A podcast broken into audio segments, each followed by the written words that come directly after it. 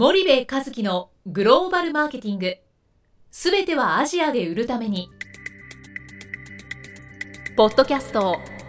森部和樹のグローバルマーケティング。すべてはアジアで売るためには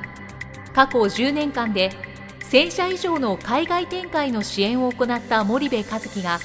グローバルマーケティングを分かりやすく解説します。グローバルマーケティングとは世界のニーズに応えて利益を上げること。アジアで売るためにはものづくりプラスグローバルマーケティングを武器とした戦略を持たなければなりません。日本には素晴らしい企業が多く存在します。その企業とともにアジア市場を目指したい。再びジャパンアズナンバーワンと呼ばれる時代を作りたい森部一樹はそんな思いを持ちながらこの番組を皆様にお届けいたします。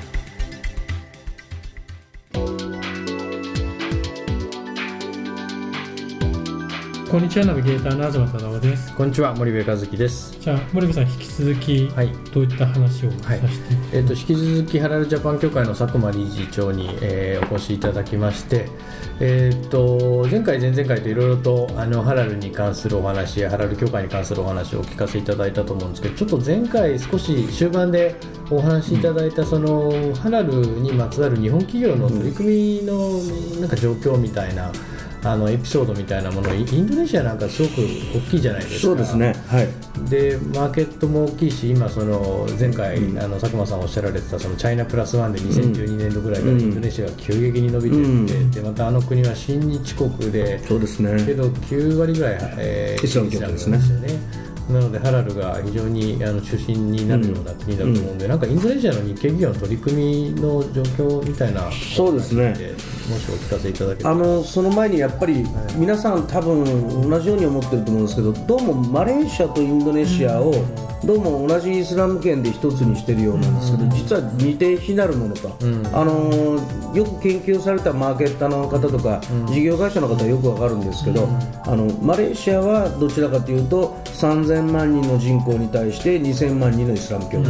ね、で1人当たりの GDP がもう1万ドルを超えるような先先進国の仲間入りの企業でもここは、えー国の宗教がイスラム教ですので非常に厳格に運用されていると、まあ、この辺を覚えておくと、はい。まあ、3000万人しかいないとい。うところですね、はかたやインドネシアは皆さんご存知のように、えー2億4000万人いて約2億人がイスラム教徒であると、ただし、えー、1人当たりの所得は米ドルに直すと3500米ドルぐらい、まだ日本でいうと1960年から70年代ぐらいの平均的でいうと日本であるただしジャカルタだけでいうともう1万ドルをやっぱり超える。やっぱり日本のものが十分買える、ただしまだ平均的でいうとまだまだ、ね、ただそれってそしてもう一つ、国の宗教がイスラム教じゃないので必ずしもハラールハラルではないというところが今まで特徴だったと思うんですけど、やっぱ最近ですねインドネシアからやっぱり問い合わせって、私どもの会社も協会も非常に増えてて、やっぱり一番のニーズはインドネシアですね、輸出したいっていうニーズがあるんですけどなかなかそれは難しいと、うんことですね。えーどういうことかっていうと世界でやっぱり3番目のこのインドネシアに世界中の会社が輸出したいわけなんですよね、そうするとどうしても輸出してくると物が余ってくる、そうすると向こうが規制をかけるということなので、日本のものだけが優先的に入るわけではないと、またあの食品でいうと ML ナンバーとか特殊な、あーものがあったり輸入枠があったりなかなか難しいという事情で輸出についてはなかなかね成功事例が正直言うとあまりたくさん見受けられない、ないしは、えー大量に物を売ってるっていうのをなかなか見受けられないんですが、こと進出工場を作ったり、現地でやっぱパートナーを見つけて、えー販売してるところは非常に実はうまくいってる会社があるんですね、えー。でその中にですねまず食品だけでいうと皆さん多分分かってると思うんですけどもちろん味の素やヤクルト、そういうのは当たり前なんですけど敷島パンパスコだったり、はい。そんなところはもちろんですけど皆さんあのポカリスエットの大塚製薬分かりますよね、あのポカリスエットがハラールで180億持ってるんですよ、あうん、もうやっぱりあのポカリスエットをねそのラマダンちょうど今年も6月28日から、あのラマダンが始まるんですけど、その1日ひ昼間太陽が昇ってる時間帯は食べない、飲み食いしないわけなんですね、その最初の一口目を、水と夏夏目足っていう文化から、ポカリスエットと夏目足と、そういう文化を作ったっていうことで、非常に大塚製薬がやっぱりマーケティングに長けてて、180億ぐらい売ったっていう、そんな事例もあるんですね。大塚製薬のあのポカリスエットと、あともう一個あの別の会社でリポビタンでリポビタンデーもね。あれだけはい。本当世界中やっぱハラル。やっぱこれはハラル対応で現地化しているから、やっぱり安心して飲むことができる食べることができるっていうことで非常にいい例だと思いますね。それからパン屋さんなんかでいうと普通日本だとやっぱり山崎パンが1番で、敷島パン、パスコが2番という、そういう順位なんですけどことインドネシアでいうと逆転して、やっぱりパスコの方が先に進出してシェアを築いているから、やっぱり後から来ている山崎パンの方がまだ追い越せないそういう部分では日本の必ずしも順位とインドネシアの順位が、あの一緒ではない、資生堂さんあたりもやっぱり昨年ぐらいからハラル対応の化粧品を作られようとしてますし、そういった部分ではね、あの日本の必ずしも順位でない部分がインドネシアでね、通じるというところで面白いですよね、やっぱり。はいそれが世界人口4分の1から比較したらね日本の人口なんてそうですね。たかだか知ってるしこれから減っていくっていうことを考えるとその番狂わせみたいなことがそうですね。グローバルレベルで全然実現可能だっていうことですよね。ね、特にインドネシアは先ほど森部さん言われた本当に親日っていうところで、あの看板が日本語表記っていうね、必ずしも日本人がやってないというところが悲しい現実なんですよね、中国、台湾、韓国の企業がやってるっていうケースがありますけど、でもやっぱり日本語をこういう大切にね、親しみなあのものとして使ってもらえる、日本が一時期英語でね、はい。看板を作ったのと一緒でね、えー日本語をそうやって使っていただけるっていうのは非常に嬉しいなと思う反面、我々、えー本物の、えー大企業であるとも中小企業でもやっぱり進出していくチャンスっていうのがね、これから OEM っていう方式も、あのハラールの OEM っていう方式もありますから、インドネシアってことにおいてももちろんマレーシアも含めてチャンスが出てくるんじゃないかなと思いますね。はいそうするとさっきの話だとマレーシアはどちらかというと本当に厳格、国家の宗教なので、厳格にハラルをそのハラルに従って、うん。運用してるって感じですかね。はいでなおかつ富裕層が多いわけじゃないですか、先進国、まあ、あの入りをしてそうですね。と言ってもいいいいと思います。けど、はい。その中で、まあ、よりそのなんだろう付加価値の高いもので、なおかつ厳格にそのハラルの教えに従っている、そういう商品が、まあ、向くっていうイメージ。そうですね。マレーシアはやっぱり今すぐの消費地であり、ハラールのものを生産するなら比較的 OEM も含めて、もちろんタイっていう候補シンガポールっていう候補もありますが、マレーシアはこのハラールっていうものについては優位性が、やっぱり40年の運用と実績、ハラール認証ができて40年ですから、この運用の実績でやっぱりマレーシアを選ばれるっていう優位性もあると思いますが。やっぱりことお消費地っていうコンシューマー、ローカルした時のコンシューマーの爆発っていうことで考えるとやっぱりインドネシアのパワー、えーまたはバングラディッシュのパワー、またはその他のエリアのイスラムのパワー、なアフリカなんかにも5億人いますからね、えーやっぱりそういったところを含めてあのマーケットを考えると、うん、必ずしも ASEAN だけではないけど、えーインドネシアっていうのも一つ面白いところじゃないかと思いますね。なんかさっきのマレーシアとインドネシア同じハラルでも違うんですよって話ね、非常に面白いなと思ってて、僕らの分野のそのマーケティングで言っても全く違う市場で。やっぱそうなんですね。あのおっしゃる通りその2億えー数千万の、えーいわゆる、えー一人当たり GDP3500 のマーケットと、あの3000万人の1万ドルっていうと、全く違う。違いますよねやっぱりね特に輸出ビジネスとかっていうとお客さんが現地で技能化をその商品の価格もそうですし、あの市場もそうですしできないんであれば、まあ、マレーシアの方が向いてますよとそうですね。いうことでマレーシアをこうやられるケースっていうのも非常にあってやっぱインドネシアになると現地にしっかり腰据えないと、なかなかあのマスマーケットを取るっていうのは難しいので。そうですね。マレーシアは輸出ってことに関して言うと必ずしも×ではなくて三角ないしは一部の商品によっては丸ということがあるのであの商品によってやっぱ我々ないしはあの森部さんのような会社に相談をねとしてアドバイスをもらうっていうのはあの重要かと思います。はい。インドネシアでなんか他にもそうですね、うんと、ちょっと食品の事情ばっかだったんですけど、多分皆さんが、あーびっくりするような話だと思うんですけど、食品以外の話を少ししたいと思いますが、マンダムってご存知ですよね、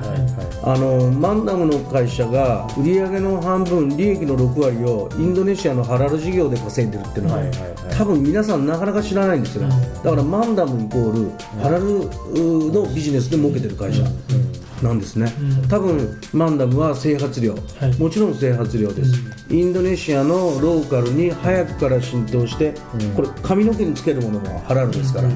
このハラールっていうことを歌ってより市場を取ったという、これいいいい例だと思いますね。今は工場を今増設して倍の生産能力にして、えー近くの工場だとか、えーちあ近くのインドネシアの国内の需要だとかあと海外、インドネシアから見た国外に販売を輸出を増やそうと。中東も含めてね、あの増やそうという計画をしてますので、このマンダムとかそれからあの皆さんの知ってるようなこのボディショップ、いわゆる植物性由来のもの、ねそういうものっていうのはハラール云々よりもうんもともとそのなんていうんですかね、えー認証ありきじゃなくて使ってもらいやすいものなので、この植物性を大切にしている会社さんなんかは非常にインドネシアで今伸びてますね、あのフランスなんかのロキシタンとか、はい。そういうなとこなんかもね非常に今シェアを取って頑張ってます。ので、こういうところ日本のひょっとしたら化粧品、健康食品、または医療も含めた部分で、あの僕は伸びしろあるんじゃないかと思いますね。はいマンダムなんてインドネシアいるとインドネシアの企業と間違えちゃうぐらいそうですね。浸透してはい。本当にすごい企業ですね。は 10, 10商品ぐらいで多分ナンバーワい。ン。ナンバーワンですね。生はい。活量だけじゃなくて、なんかマニキュアみたマいなニキュアとかね、ね。そうなんです。爪につけるね、この今森部さんおっしゃられたマニキュアとか最近化粧品にまでハラルがね浸透しつつありますのでこの2億4000万人を狙っていくっていう戦略はねこれから所得も増えていきますから非常に大事じゃないかなと思いますね。はい。特にあの日本で健康食品とか作ってる会社さんとか、コスメでもそのいわゆる昔ながらの老舗大企業コスメティックカンパニーからそうじゃない、あの本当になんか一つの付加価値を追求しているようなあのベンチャー的な、あの会社もあると思うんですけどそういう会社なんかは全然まだまだ、うん。そうですね。準クルワゼのチャンスは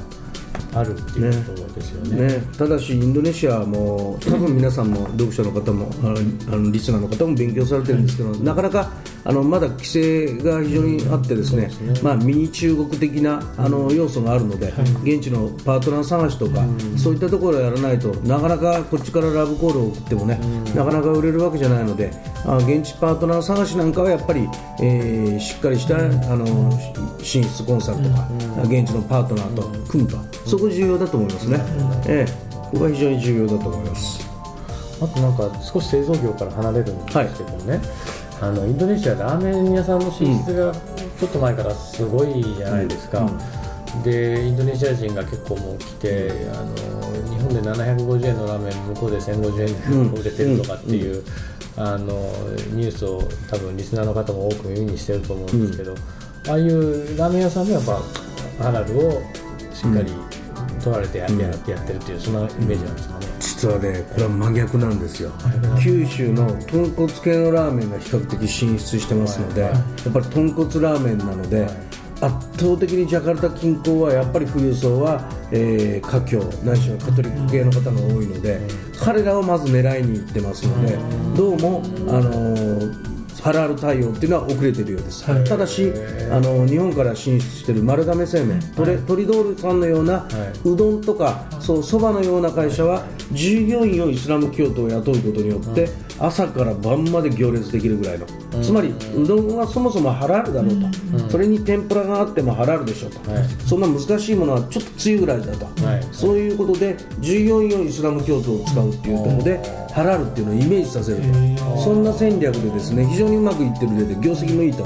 聞いております。もちろんココ一番屋さんがねハラールのカカレーで進出されたりこれから日本の企業はもっと出てくると思うんですけどまだまだ飲食でいうと実はあのハラール対応っていうことよりはどっちかっていうと今の現地のおまだアッパー層に対してのあ胃袋をどう満たすかとい。うところのマーケティングにどうも周知しているようですね今スタートの段階は。中華系の華僑そうですね狙うまずスタートを狙うところは。なるほど。わかりましたそしたら、はい。まああのちょっと今回早めなんですけどもえっと、次回、えっと、インドネシア以外にですねまた別のイスラム圏の他の国の、ね、そうですね。話なんかも、はい。ぜひあの引き続きおはい。聞きできればと思います。ので、はい。引き続きどうぞよろしくお願いします。はい、よろしくお願いします。ありがとうございました。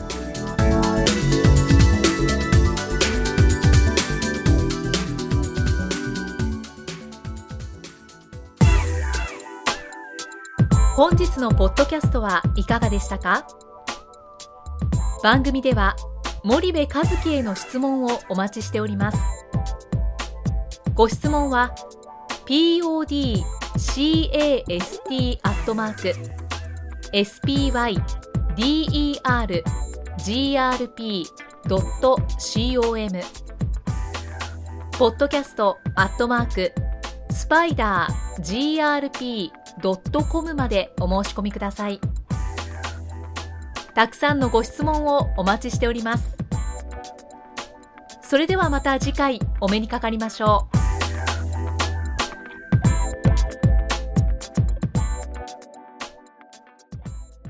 森部和樹のグローバルマーケティング。